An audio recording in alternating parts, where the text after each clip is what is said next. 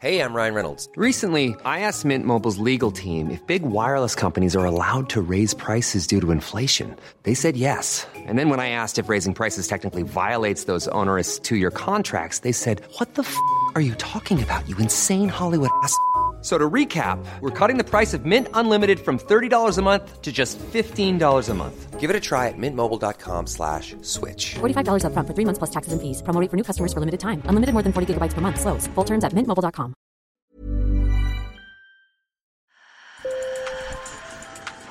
Bonjour. Hello. Hola. Marhaba bikoum. Sur le fil. Le podcast d'actu de l'AFP. Des nouvelles choisies pour vous sur notre fil info. Ça y est, ils sont entrés dans la cour des grands. Depuis quelques semaines, l'équipe française de breakdance a commencé l'entraînement pour les JO 2024 dans le temple français des champions olympiques, l'INSEP. Entourés de toute une équipe de pros qui les prépare, ces sportifs de haut niveau autodidactes sont ravis et bien décidés à décrocher des médailles pour cette nouvelle discipline aux JO sans dénaturer leur danse née dans les ghettos de New York. Je vous emmène donc à l'INSEP, dans le bois de Vincennes, près de Paris, avec sur le terrain François Dastier et Jacques-Alexandre Brun. Sur le fil.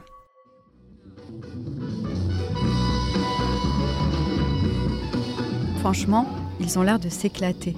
Une bande de deux filles et quatre garçons, ils enchaînent les contorsions debout, les frises en poirier, les saltos, dans une grande salle tapissée de miroirs sur un de ses côtés.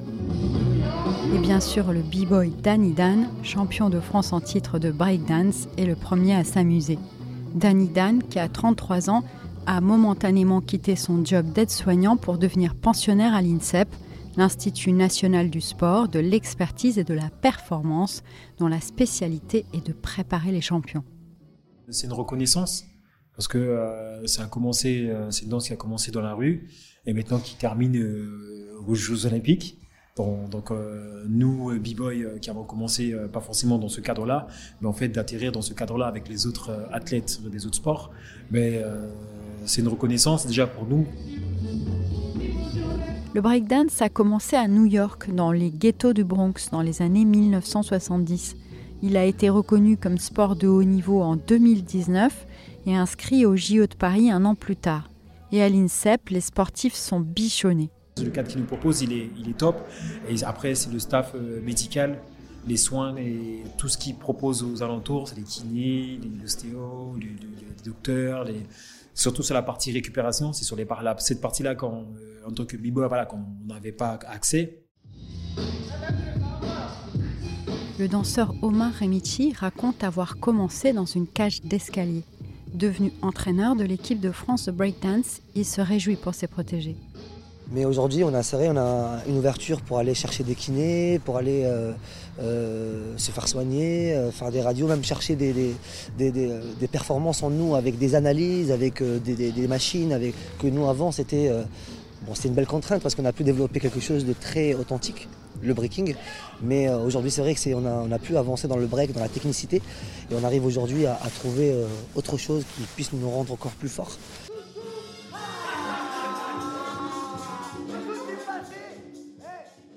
D'ailleurs, ici, le rythme est soutenu. Les danseuses et les danseurs s'entraînent jusqu'à trois fois par jour, cinq jours par semaine. Ils enchaînent les préparations physiques, les battles, les répétitions de routine.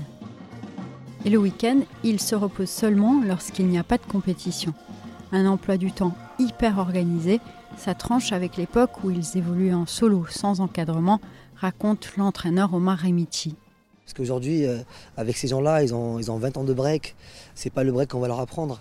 C'est justement dans la, dans la subtilité, dans la nuance, comment trouver leurs failles et analyser un peu les, les- les battles, de quelle manière ils ont perdu et comment ils peuvent justement rectifier leur erreur. C'est un dosage à faire et euh, garder notre identité, notre, ce qu'on représente et complimenter avec des choses qui nous donnent plus de force. Donc c'est ça qu'on arrive à faire un peu euh, ici à l'INSEP. En fait, c'est limite un laboratoire entre l'entraînement, le breaking, la prépa et tout ce qui peut s'ouvrir au breaking pour le développer.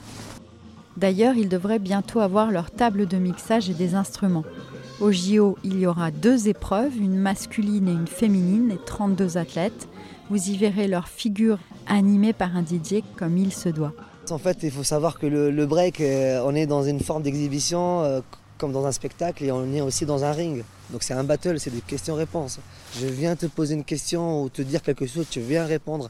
Et c'est lui qui a le débat le plus structuré, le plus propre, le plus clean, le plus carré. C'est lui qui va apporter le battle. En fait, c'est comme ça.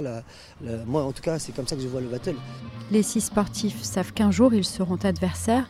Mais comme l'explique le danseur Danny Dan, ils forment quand même une équipe. Le fait de voir, euh, de voir l'autre progresser, ben en fait, euh, on progresse aussi. Après, on échange sur quelques mouvements. Euh, exemple, euh, dans mon entraînement, je lui dis tiens, regarde, juste qu'il me donne son avis. Et hop, je fais mon truc. Et après, lui, il me donne son avis. Il me dit ouais, je, ouais, je vois comme ça. Ouais, c'est bien. Euh, en même temps, c'est mon adversaire. En même temps, c'est mon coéquipier. Donc, donc c'est sain. Je me dis, je suis là pour, pour deux ans. Je me prépare tous les jours. Donc, automatiquement, là, c'est encore un peu loin. Mais je me dis, je suis là pour ça. Et j'ai pas envie de j'ai pas envie de perdre cette occasion, j'ai pas envie de perdre deux ans de, de, de, de, mon temps pour euh, et me dire ouais au final je vais échouer. Moi je me dis je vais pas échouer. En tout cas, c'est clair, ils comptent tous tirer parti de ces deux années et défendre leur discipline pour qu'elle reste au JO au-delà de 2024. Et c'est sur la place de la Concorde à Paris, réservée au sport urbain, qu'ils et elles se produiront une fois qualifiés. Rien de moins. Sur le fil revient demain je suis Michaela Cancela Kiffer. Merci de nous écouter et d'être de plus en plus nombreux à vous abonner. Avec Antoine Boyer, on est ravis. À très bientôt.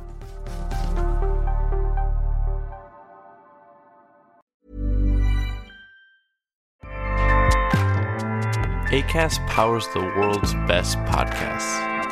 Here's a show that we recommend. Hi, I'm Jesse Cruikshank. Crookshank. I host the number one comedy podcast called Phone a Friend. Girl, let's phone a friend. Not only do I break down the biggest stories in pop culture with guests like Dan Levy and members of InSync, I do it with my own personal boy band singing jingles throughout. Because it's my show. It's your show, girl. New episodes of Phone a Friend. Yeah. Drop Thursdays wherever you get your podcasts. So work it, girl. Yeah, work it. Okay, that's enough. ACAST helps creators launch, grow, and monetize their podcasts everywhere. ACAST.com.